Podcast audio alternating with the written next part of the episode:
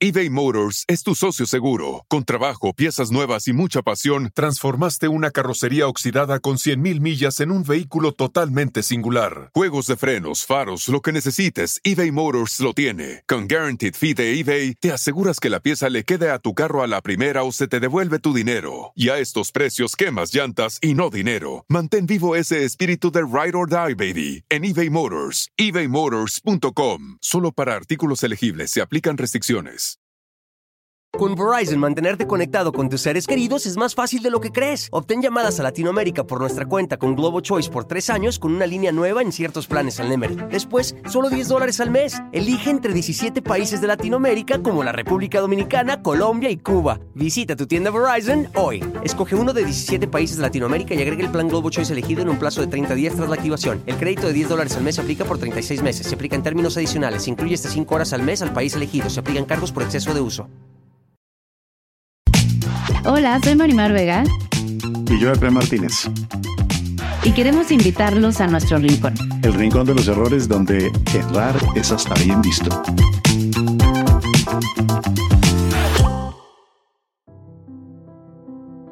Quizás yo pueda intentar aportar o sumar alguna reflexión. ¿Qué se te ocurre?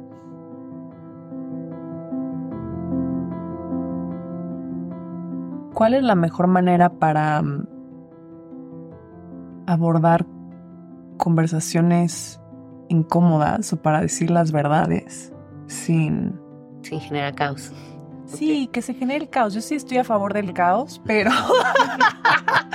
sí, pero sin lastimar al otro de una manera que sea irreparable. Sí. Y de recibirlas también. Cuando se han dejado avanzar mucho las cosas, a veces no hay forma. Porque lo que dices va a hacer que el otro entre en un caos fuerte, porque a veces las cosas se dejan avanzar demasiado y, planteas una postura y, desconfiguras la vida del otro. Eh, pero eso es algo que el otro tendrá que hacerse cargo. Lo que pasa es que si uno tiene la sensación de que al otro no le vaya a doler o que al otro no lo vaya a afectar entonces sigues postergando y procrastinando Mm. y cada vez es más lejos y cada vez es más y a veces ni lo dices. Con independencia de lo que le suceda al otro, Mm. es una oportunidad también para que el otro evolucione en su camino. Por supuesto que la verdad sin consideración es violencia, porque a veces uno dice cosas que son desconsideradas, desfasadas o Mm. que eh, son exageradas y puede uno en un momento de rabia lastimar a alguien. Pero cuando son conversaciones difíciles, Ujú. generalmente uno nunca las tiene de forma impulsiva. Mm. Las conversaciones difíciles son tan difíciles que más bien uno las ha Sí. postergado un poco, las ha... Y yo creo que hay que dar un contexto de mucho respeto Mm. en el sentido de organizar una reunión con el nivel que eso debe tener. O sea, no es una reunión para tener mientras estamos en el, en el carro manejando o mientras Ujú. estamos eh, en cine o mientras... No, no, no. Hay que darle el contexto de la importancia que es. Creo que hay que empezar desde uno, en términos de lo que eso te afecta, lo que eso ha implicado para ti y la importancia que eso tiene en la vida de uno. Para después plantearle lo que uno tiene que plantearle y después pedirle lo que uno considera que debe parar o detener Mm. o no continuar. Mm. Y lo demás pues ya está en manos de la otra persona. No es fácil. Hay conversaciones que uno quisiera no tener que tener nunca. Pero el silencio suele empeorar las cosas. Mm. El silencio es un problema muy serio. Quizás hay momentos en donde uno deba postergar una conversación. Quizás. Mm. A veces uno no tiene que hablar con una hija de seis años de ciertas cosas, sino cuando esté más grande. Puede ser. Mm. Pero en la adultez, en la adultez hay que mirar a los ojos. E incluso con mucho amor decir las cosas más difíciles que haya que decir. Uno subestima al otro un montón.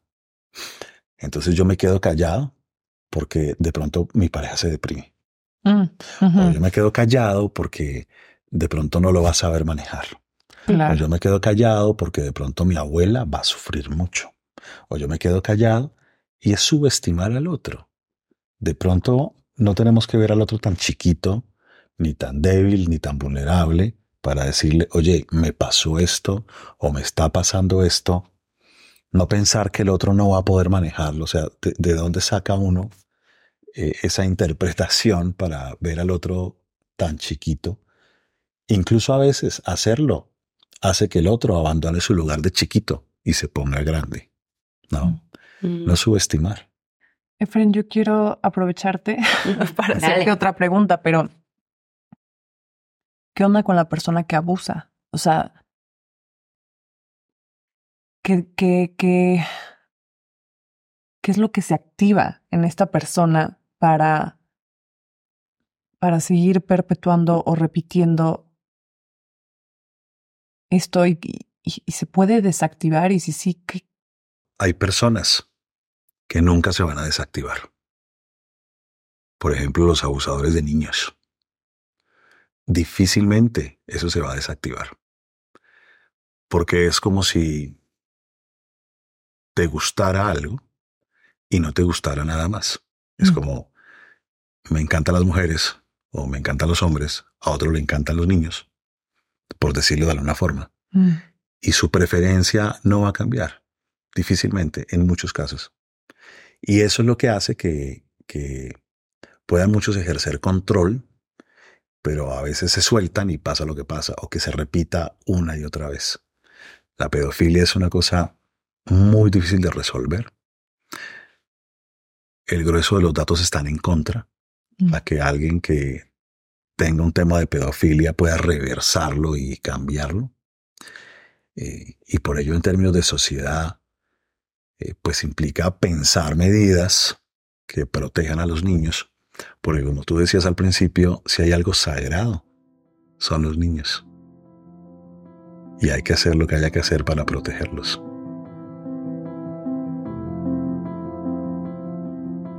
En nuestra relación, lo que más a mí me pesa es que no haya, yo pensé que iba a ser un 50 y 50, ¿sabes?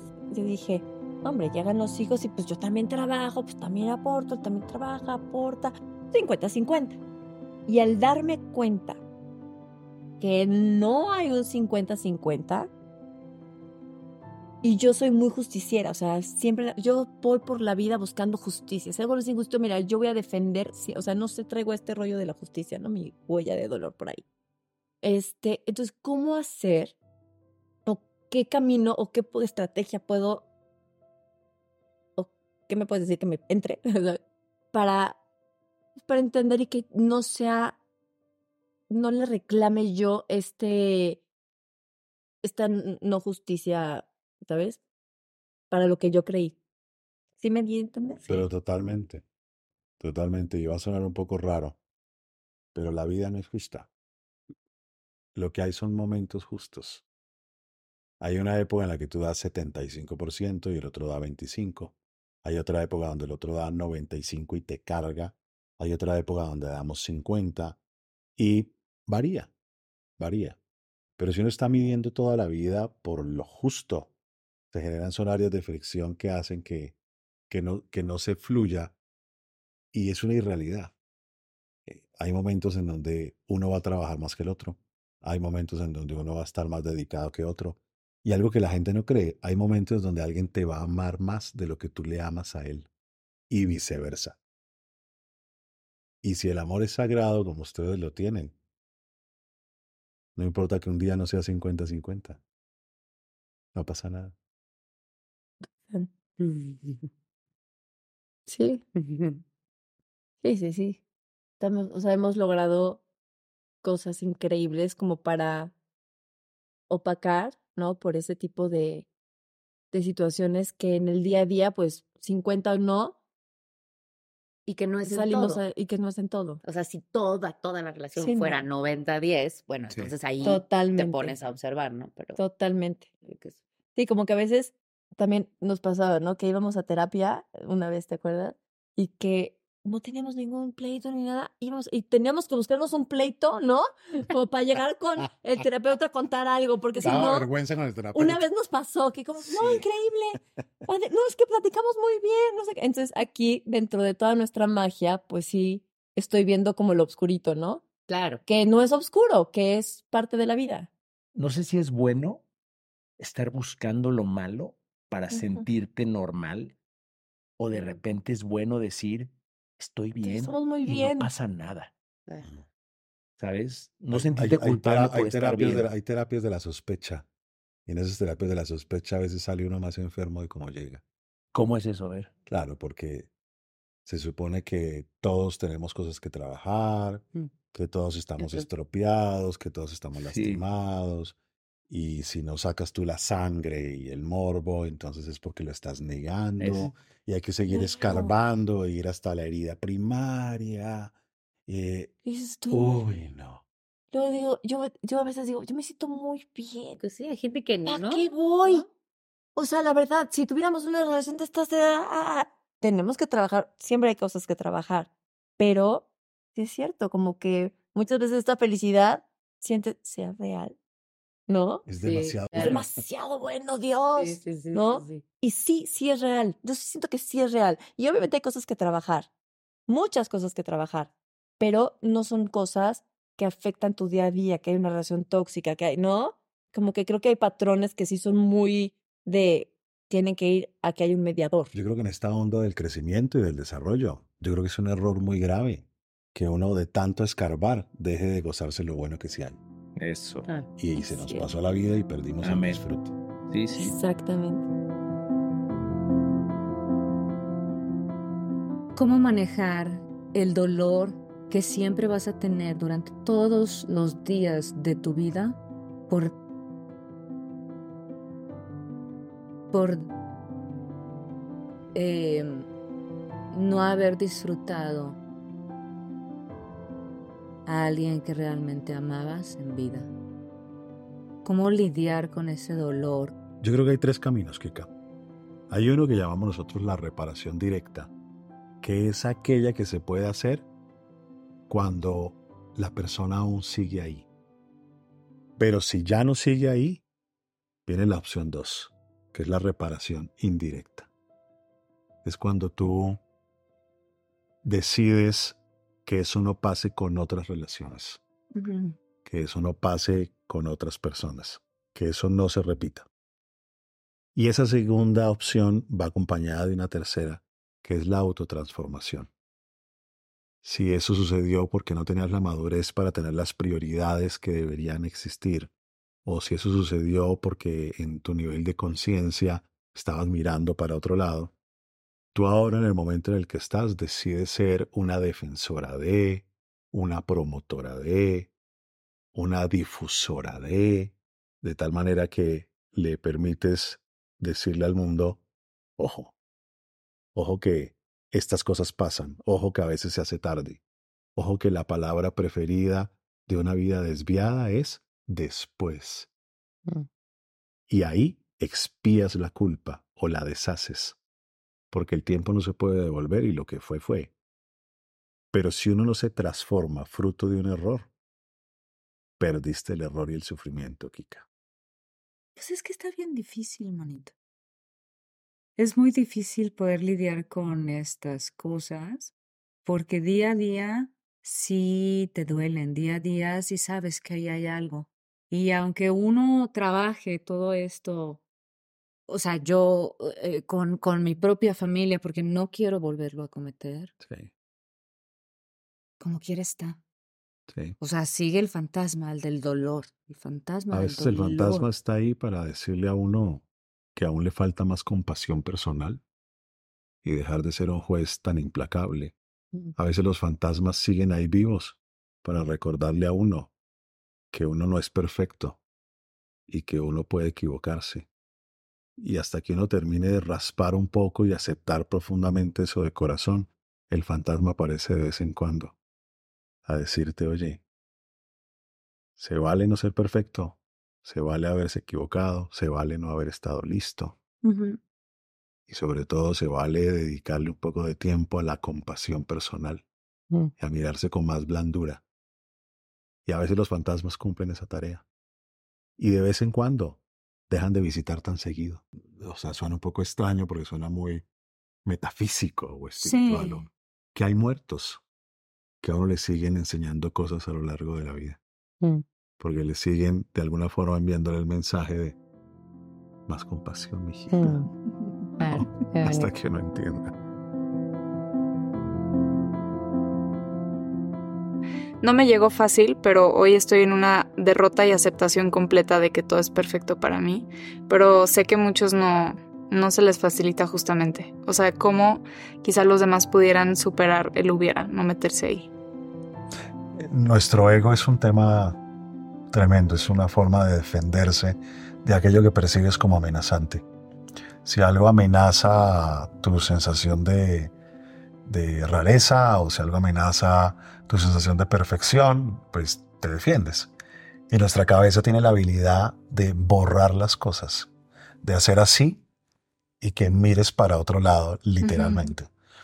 Y a veces no lo haces de adrede, con prepotencia, sino que literalmente no lo ves. O sea, todo el mundo dice que vas en contravía y tú dices no. Por ejemplo, a la gente le sirve mucho preguntarle a otros cómo me están viendo. Preguntarle a otros qué cosas opinan de todas estas cosas que yo hago. Y sacar los factores comunes. Hmm. Porque si uno le pregunta a la mamá, o le pregunta a un hermano, o le pregunta a un amigo, pues es la opinión de él. Sí. Con Verizon, mantenerte conectado con tus seres queridos es más fácil de lo que crees. Obtén llamadas a Latinoamérica por nuestra cuenta con Globo Choice por tres años con una línea nueva en ciertos planes al Nemer. Después, solo 10 dólares al mes. Elige entre 17 países de Latinoamérica como la República Dominicana, Colombia y Cuba. Visita tu tienda Verizon hoy. Escoge uno de 17 países de Latinoamérica y agrega el plan Globo Choice elegido en un plazo de 30 días tras la activación. El crédito de 10 dólares al mes se aplica por 36 meses. Se aplica en términos adicionales. Se incluye hasta 5 horas al mes al país elegido. Se aplican cargos por exceso de uso. Pero si 10 personas dicen que tienes cara de caballo, te toca relinchar. Esa es una técnica poderosa. Otra técnica poderosa es que cada vez que sientes incomodidad, ansiedad o que te aprietas o que quieres correr o que quieres luchar, ahí hay que preguntarse qué es lo que me está amenazando.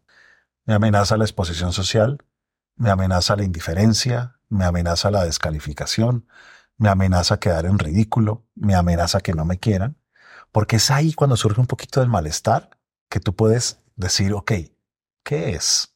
Sí. ¿Será que se me están colocando encima y esa sensación de inferioridad me amenaza? ¿Será que la posibilidad que me rechacen me amenaza? Y ahí en esos momentos puedes conocerte más. Otra estrategia poderosa es escribir. La escritura ayuda un montón. Sí escribir y reflexionar sobre la reflexión, porque ahí te sientes menos amenazado. Una cuarta estrategia es verse como un personaje. Y entonces uno escribir acerca de qué le está pasando a esa persona. No uno, hmm. sino esa persona, que soy yo igual. Pero visto desde afuera es más fácil que uno diga, no, pues está asustado con esto, está. Hmm. Y eso ayuda a tomar conciencia. Y apenas uno toma conciencia, tiene que hacer algo al respecto porque en cuestión de unos minutos desaparece la conciencia otra vez, hasta que la realidad ya es muy contundente. Y entonces terminamos diciendo, bueno, pues me entrego.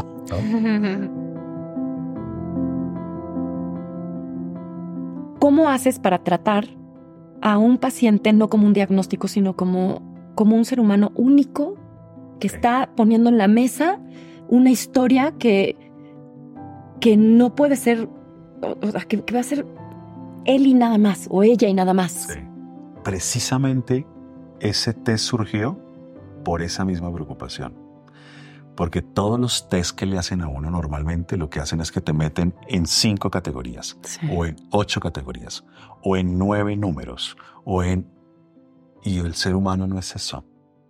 No pueden decir, es que tú eres así, o así, o así, como si hubiese, como si uno pudiese estar en una de diez cajitas. Y la psicología hace mucho eso. Entonces yo hace muchos años dije, yo quiero crear algo que arme el arbolito de Ana, con las ramas de Ana. El de Marimar, con las ramas de Marimar. Entonces, no te da a ti una de ocho opciones, una sino es un mapa. es un mapa. Es un mapa, un mapa único. Que es el mapa Mi mapa personalidad. es distinto al mapa de Marimar y distinto a tu mapa, entonces es un mapa. Tal cual. Entonces lo que tú vas a leer, es mapa de mí. esas 25 páginas que te guardé ahí, es tu mapa. Es el mapa de Ana. qué bonito. Y ese mapa te va a decir a ti a que eres bien sensible en términos de qué cosas te afectan a ti más y en qué tamaño de sensibilidad. Después te va a decir qué es lo que hacen ciertas personas o ciertas situaciones de la vida que tienen el poder de meterte el dedito en esa herida. Es como una prueba que evalúa las heridas del alma y que las puede lastimar o rasgar. Y después te va a decir todos los trucos que tú aprendiste a lo largo de la vida para tratar de lidiar con todo eso, de tal forma de que te va a mostrar si buscas aprobación, si controlas, si descalificas, y etc. Claro. O sea, te va a dar la herramienta para gestionar. Entonces, por ejemplo, si te salió alto que eres controladora y que fruto de ese control eh, se han afectado tus vías digestivas, literal, ahí te va a traer todas las herramientas y cosas que tienes que hacer. El tipo de meditación, el tipo de actividad, todo. Eso es una belleza absoluta. Y eso es metiéndote en tu página. Sí, y tienes todos los retos, como si en este momento necesito aceptarme más, tienes todos los retos, los trucos, los tips para que lo vayas trabajando. Y puedes tomar todo eso para complementar lo que haces con tu terapeuta. O si no estás en terapia, para ir avanzando en tu camino. ¿Tú crees que en un proceso, por ejemplo, de un duelo, sea mejor, por ejemplo, la, mm, la terapia o como también en la mm, tanatología? Los duelos son parte normal de la vida. lo normal es que uno tenga un periodo de duelo y eso no es un problema psicológico, eso no es un trastorno mental, eh, nada. Hay algunos duelos que se complican porque te activan otro tipo de cosas que hacen que algún tema de ansiedad o de depresión que tengas ahí se alborote, porque se perpetúan en el tiempo y se te enreda la vida. Y ahí, en ese tipo de duelo, es donde la ayuda puede jugar un papel eh, importante. Maravilloso, maravilloso. A veces hay temas tanatológicos que funcionan como una forma de terapia, a veces como una forma de acompañamiento, mm. pero el grueso de la gente con Verizon, mantenerte conectado con tus seres queridos es más fácil de lo que crees. Obtén llamadas a Latinoamérica por nuestra cuenta con Globo Choice por tres años con una línea nueva en ciertos planes al Nemer. Después, solo 10 dólares al mes. Elige entre 17 países de Latinoamérica como la República Dominicana, Colombia y Cuba. Visita tu tienda Verizon hoy. Escoge uno de 17 países de Latinoamérica y agrega el plan Globo Choice elegido en un plazo de 30 días tras la activación. El crédito de 10 dólares al mes se aplica por 36 meses. Se aplica en términos adicionales. Se incluye hasta 5 horas al mes al país elegido. Se aplican cargos por exceso de uso transita los duelos sin psicólogos, sin psiquiatras, sin tanatólogos, nada, con, la vida, con la vida. Y lloran sus muertos y se reúnen con sus amigos y, ¿no? Sí. Pero si uno siente que se le está complicando, ahí la ayuda es importante. Y, tomar algunas medidas. Por ejemplo, eh, hay que cuidar a los bienintencionados. Los bienintencionados son los que se acercan a decirte cosas muy raras en ese momento. Como, échale ganas. Tienes un angelito en el cielo. No, ¿cuál angelito en el cielo? Sí. Yo lo quiero tener aquí. O échale ganas, o mete la actitud. Eh, y lo hacen de, corazón, pero no, no es el momento. ¿no? También uno tiene que a veces retirarse a la calma y, y tener su proceso y llorar sus muertos y llorar sus penas. ¿no? También a veces uno tiene que comprender que cuando alguien llora y llora y llora, a veces las lágrimas son un tributo a un ser amado. Y mm. no pasa nada, no pasa nada. Lo que pasa es que no sabemos qué hacer con la tristeza del otro o con las lágrimas del otro y no, no, no entendemos. Ay, ya, ya, ya. No, no. no es, es, mi proceso. Sí. Todos los duelos son diferentes. Suelen pasar a veces por algunas etapas parecidas. Algunos transitan la rabia, echándole la culpa al universo o a Dios que te quitaron algo, o la tristeza después, o a mí me gusta verlo en esas tres etapas que, vivimos, pero creo que algo que es muy importante es pensar que tenemos que normalizar la pérdida y la muerte. Totalmente. Normalizar. No, es un trastorno psicológico, no es un trastorno mental, es una experiencia vital. Hay un periodo más o menos normal de lo que tiene que durar una persona en un duelo y si eso se prolonga, entonces saber que está que se complicó y hay que tomar ayuda.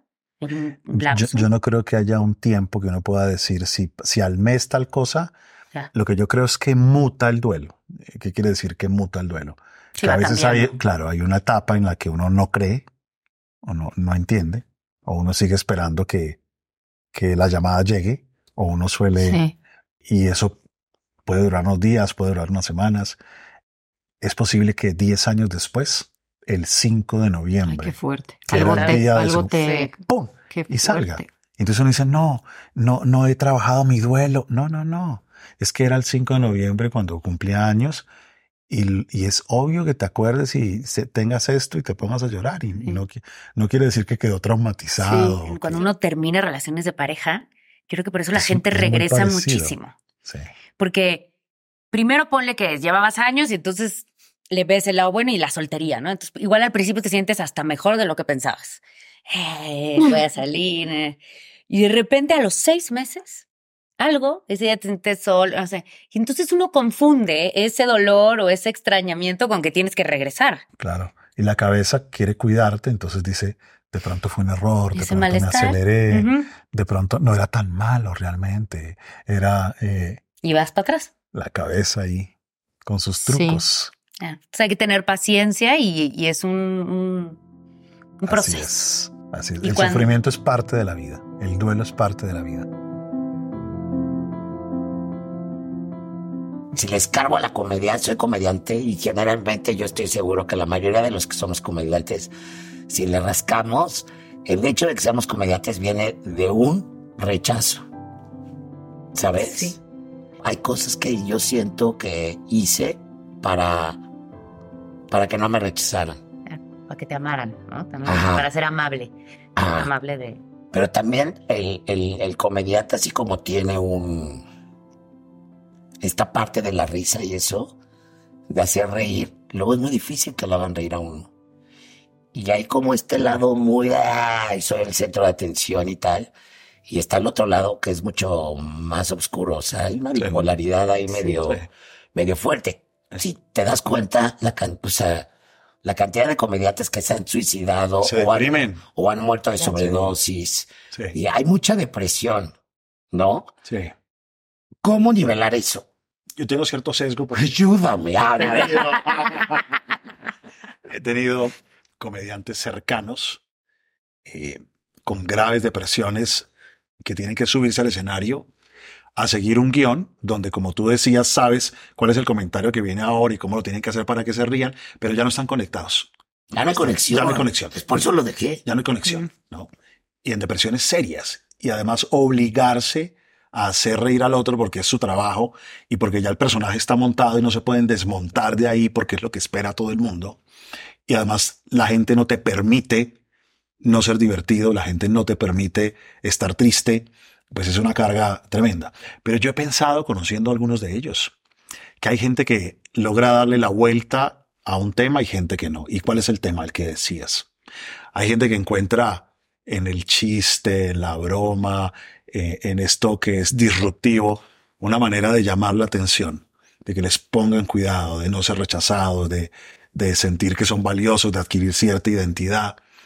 Y algunos llega un momento en donde dicen, ok, eso se puede volver una fortaleza y lo convierten en algo hermoso y algo divertido para ellos también y sacan jugo y no una forma de, de aliviar eh, su miedo a no ser visto, su miedo a no ser nadie. Hay otros que no logran dar esa vuelta Ah. y siguen haciéndolo para buscar cierto alivio. Y esos suelen perderse por el camino. Y entonces se convierten en inauténticos y matan lo que algún día fue útil, que fue la espontaneidad. Y ahí estás en un problema mortal, mortal, gravísimo. La salida para mí a esto es lograr convertir eso que en algún momento era una técnica o un truco para aliviar tu sensación de no ser visto o tu miedo de ser rechazado y convertirlo en algo que es valioso porque le agrega algo con propósito al mundo, porque hace los lugares más amables, porque hace los lugares más flexibles, porque ayuda a eliminar el drama. Lo hace porque más alegra por la comedia y no por el amor propio. O, ah, o sea, por, al- por aliviarte a ti. Exacto. Porque Ya no se convierte en un medicamento, Sí. sino que logran trascenderlo y se convierte en algo que, que le dan al mundo Claro. y hace el mundo un lugar mejor. Y el que no da esa vuelta, se pierde. Pero creo que esa es un poco la solución a lo que pregunta es el estar bien con él, ¿no? O sea, como Eh, dejar de ver afuera y así sea la comedia que tú quieres hacer, el amigo que tú quieras ser, el papá que tú quieras ser, pero que no dependa de si los demás te lo aprobamos o nos gusta o no. Exacto. Si te la pasas toda la vida comparándote, como tratando de, eh, pues a qué horas te dedicas a lo que realmente amas, ¿no? ¿Cómo a lo mejor no siempre esperar tanto de uno mismo? Cuando las expectativas sobre ti y tú misma te has creado unas expectativas tan altas que de repente cómo, cómo bajar la guardia y decir, ay, no pasa nada. Pues Inés, el, el problema de las expectativas es que mientras funcionan, todo va bien. Sí, Y a veces uno logra que funcione en 20 años, sí. 30 años. Pero no funcionan siempre. Ujú. Algún día alguien quiebra. Algún día un hijo no cumple cierta expectativa. Algún día un error involuntario de alguien mancha tu hoja. Ujú. Algún día te doblas como se dobló tu padre. Ujú. Porque la vida tiene sus jugaditas. Ya sé. Ay, Tienes, ahora, tienes una ventaja gigante y es que desde niña eres una guerrera. Eres eh, una mujer de alto rendimiento. Sí. Mujer de alto rendimiento. Sí, ¿no? sí. Eso es una ventaja, porque aparecerán cosas. aparecerán. Yo creo que tener expectativas no es malo. La gente, porque le damos mucho palo a las expectativas. como, no tengas expectativas, no tengas expectativas, claro. Entonces, No te exijas tanto. elimine cualquier ilusión, elimine cualquier deseo. Sueño. eh, eh, sea zen y llegue al nivel máximo de evolución. eh, pero las expectativas generan tracción y generan movimiento, y generan propósito, y generan Sí. ganas, y generan retos, y generan... Lo que pasa es que con la misma fuerza que uno arma una expectativa, con esa misma fuerza tiene que tener la flexibilidad para aceptar cuando no se dan. Sí, que eso, por ejemplo, a mí es lo que más me costaría. No lograr algo que me propongo. Yo siempre he asumido algo y es que uno en la vida tiene que vivir con conciencia del límite. ¿Eso qué quiere decir? Que uno no puede saberlo todo. Ajá. Uno puede entonces equivocarse y gracias a que uno no puede saberlo todo, uno puede seguir aprendiendo hasta el día que se muera. Que uno no puede hacerlo todo. Puede hacer todo lo que pueda, pero ni un poquito más. Ok. Y que uno no puede tenerlo todo. Ajá. Puede tener todo lo que pueda disfrutar, pero si no, ¿para qué tiene el resto? La mujer más exitosa que yo he conocido en mi vida Claro, es mi mamá. cuánto aprendizaje. ¿no? ¿no? Sí, porque y Porque- desde ahí has hecho todo, eso es muy bonito. Sí, o sea, porque Todo tiene que ver con más cosas Claro. que lo que se ve, o sea, que lo que has logrado. Y qué bonito esa definición de éxito. ¿no? Sí, para mí, porque digo, yo siento que el éxito es cómo afrontas las dificultades de la vida, ¿no? Así es. Eso es lo que te define como persona. Porque pues al final el éxito muchas personas piensan, ay, se compró esto, Lo demás tiene son esta casa". juegos. Sí, y como siempre digo, ¿no? O sea, al final, cuando el- todo el mundo está en su lecho de muerte, nadie dice, ay, ¿cómo no me compré un Ferrari? Ay, ¿cómo no dices? "Nah, a ver, ¿qué dicen? ¿Cómo no pasé más tiempo con mis hijos? Sí. ¿Cómo no recuperé al amor de mi vida? ¿Cómo? O sea, siempre volteas a las cosas que emocionalmente te llenaron. Life is a highway, and on it there will be many chicken sandwiches. But there's only one McCrispy. So go ahead and hit the turn signal if you know about this juicy gem of a detour. Con Verizon, mantenerte conectado con tus seres queridos es más fácil de lo que crees. Obtén llamadas a Latinoamérica por nuestra cuenta con Globo Choice por tres años con una línea nueva en ciertos planes al Nemer. Después, solo 10 dólares al mes. Elige entre 17 países de Latinoamérica como la República Dominicana, Colombia y Cuba. Visita tu tienda Verizon hoy. Escoge uno de 17 países de Latinoamérica y agrega el plan Globo Choice elegido en un plazo de 30 días tras la activación. El crédito de 10 dólares al mes se aplica por 36 meses. Se aplica en términos adicionales. Se incluye hasta 5 horas al mes al país elegido. Se aplican cargos por exceso de uso.